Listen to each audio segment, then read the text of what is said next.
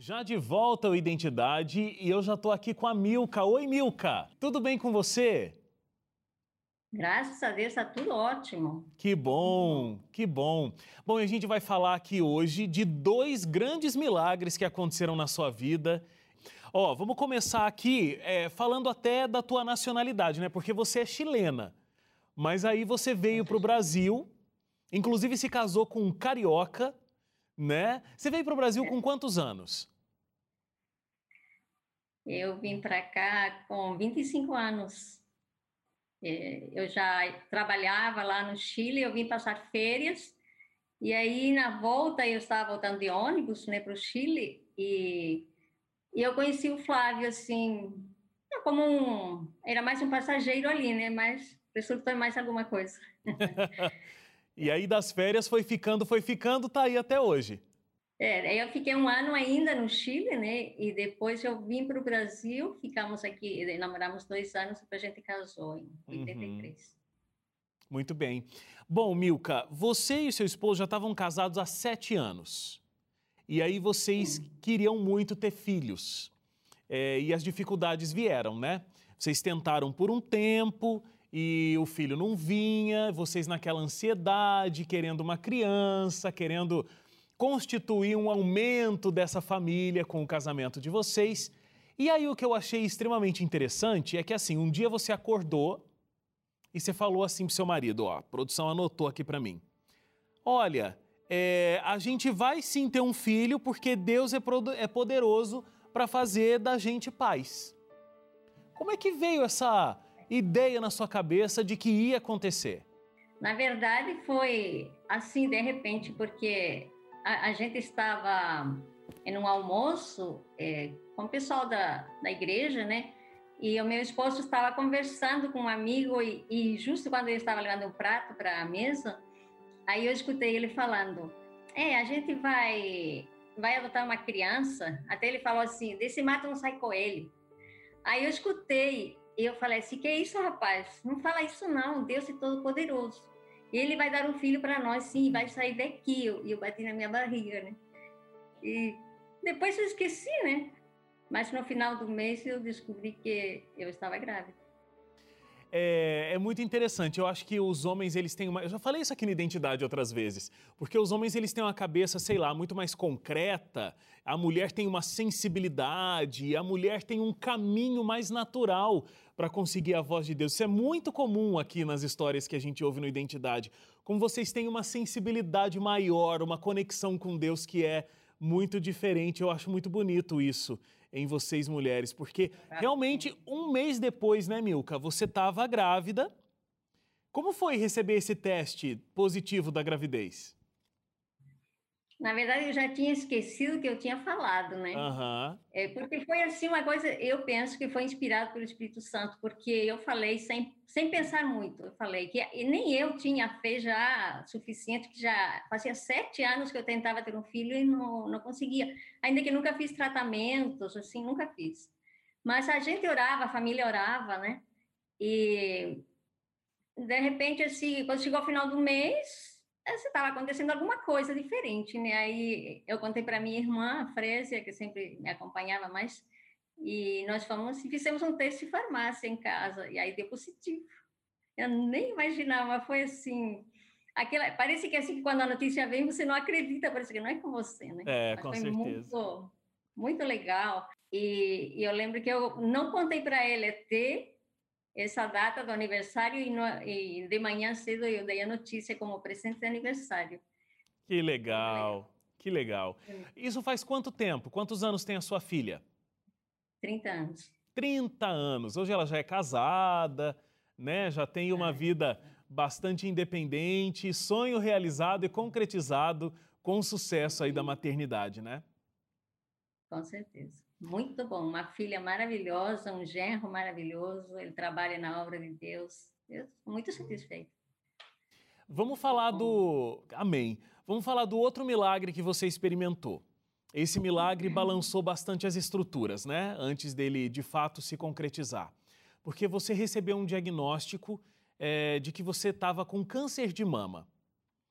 É, e nesse diagnóstico que você recebeu, você ficou bastante chocada, né? É, bastante é, assustada, inclusive, com o que poderia acontecer com você, tô certo?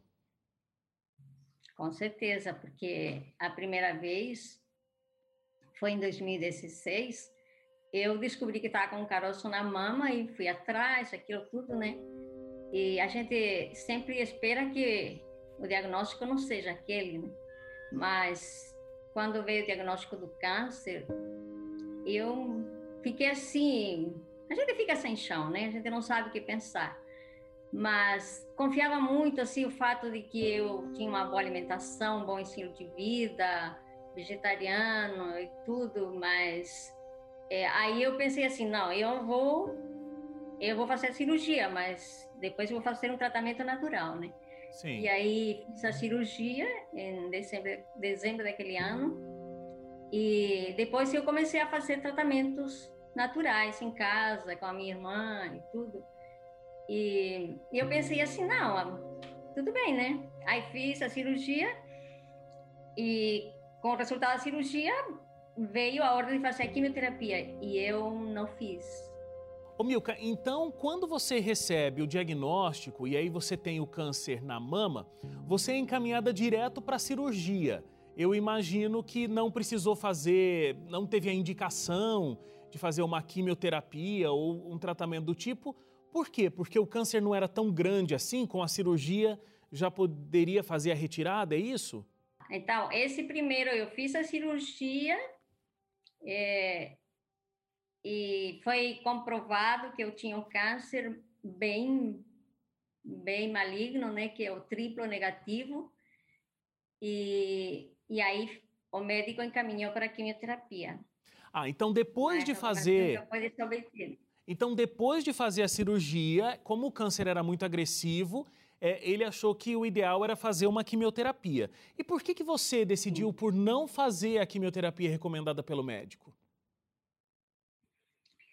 Eu é isso que eu digo eu que eu procurava ter uma explicação porque eu não eu não conseguia aceitar fazer a quimioterapia. Eu queria esperar em Deus eu queria esperar um milagre. E eu não eu não aceitei voltar no médico e eu fiquei depois da cirurgia um ano sem nenhum tratamento. Porque o tipo de câncer que eu tive também ele não aceita nenhum hormônio que eles dão depois os quimioterápicos depois a, após a cirurgia, né, após a quimioterapia também. E eu fiquei sem tratamento até 2018. Nossa, Milka, que arriscado, né? Que você você poderia ter perdido a sua vida, porque imagina, os médicos recomendaram, era um câncer extremamente agressivo. É, eu acho muito bonito quando a gente tem um milagre de Deus e a gente passa por um processo de cura e muitas vezes a gente viu isso acontecendo nas histórias aqui do Identidade, claro, mas muitas vezes o milagre de Deus também acontece dando sabedoria aos homens, né? Sabedoria aos médicos que podem conduzir esse tratamento de cura, como graças a Deus você teve tempo de experimentar. Bom, a gente vai fazer uma paradinha para o intervalo, a gente volta no próximo bloco é, entendendo como é que foi a volta do seu tratamento depois de um ano sem cumprir a recomendação médica. A gente volta já.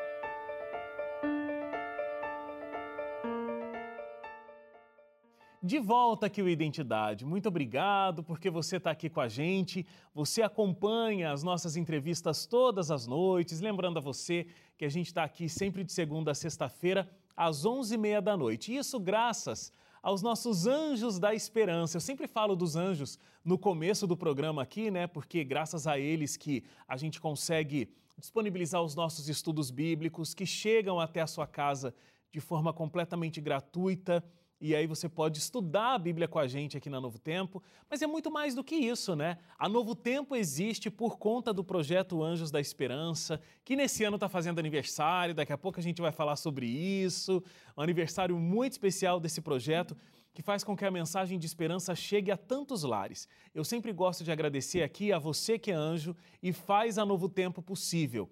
Seja aqui na televisão, seja na rádio, seja com os nossos projetos na web ou inclusive com os nossos estudos, como eu estava comentando. Se você ainda não é um anjo da esperança, mas você quer se juntar a nós aqui nessa, nessa grande é, mensagem, nesse grande trabalho missionário que é a Rede Novo Tempo de Comunicação, você pode ligar para a gente e se tornar um anjo da esperança. O nosso telefone é o código 12, né? Você vai colocar o zero, o número da operadora da sua preferência aí, o código 12 aqui da nossa região. 0 operadora 12 2127 3030. 0 operadora 12 2127 3030. Tem também o WhatsApp, tá aqui no vídeo, você pode mandar uma mensagem só dizendo assim, ó, quero me tornar um anjo da esperança e a nossa equipe vai entrar em contato com você, tá bom? A gente está esperando o seu contato, a gente está esperando a sua participação aqui com a gente. Hoje eu estou recebendo a Milka. Milka, que é chilena, mas veio para o Brasil de férias e acabou ficando, conheceu um brasileiro, casou, experimentou um grande milagre de vida porque tentou por muito tempo é, a gravidez e isso não vinha, mas com muita fé isso aconteceu, né, Milka? Sim. E aí, hoje, a filha já tem 30 anos, esse sonho já foi conquistado. Agora, antes da gente ir para o intervalo, a gente estava contando a tua história, você foi diagnosticada com um câncer. É, esse câncer era muito agressivo, né, Milka? E foi retirado, um câncer de mama, foi retirado um quadrante da mama, é, mandado para a biópsia, e aí a médica te deu a notícia do quão agressivo era o câncer e você foi recomendado que você fosse fazer um, um tratamento de quimioterapia. O câncer não foi totalmente retirado, com esse processo cirúrgico que você fez. Mas você não queria fazer a quimioterapia. O que, você sentia que você não queria ir para o tratamento que foi recomendado, Milka? Bom, primeiro ano eu achava que eu estava curada, que é, tinha sido só isso e eu não precisaria fazer. Com o estilo de vida, eu iria, pela graça de Deus, iria permanecer bem, né? E eu tive um ano muito alegre, muito feliz, 2017, achando que eu estava curada. Aí, em 2018, é, infelizmente, eu comecei a sentir dor, dor no braço, eu fui na, na oncologista novamente, e aí ela, é, no exame de toque, porque os exames de laboratório não acusaram nada, mas aí no exame de toque ela, ela achou o, o nódulo, né? E e aí ela disse assim que eu deveria fazer quimioterapia primeiro, que ela não iria operar antes, porque era era complicado, né? O braço iria ficar sem movimento nenhum, iria inutilizar o braço. E então ela recomendou que eu fosse para quimioterapia, mas eu sei que eu não voltei naquele momento, não fui fazer a quimioterapia e não voltei para para médica de novo, né? Mesmo assim, você uhum. não voltou para fazer o tratamento? Não voltei. E aí o câncer começou a crescer, a crescer, já já estava embaixo da axila assim um estava um, um tumor grande já, né?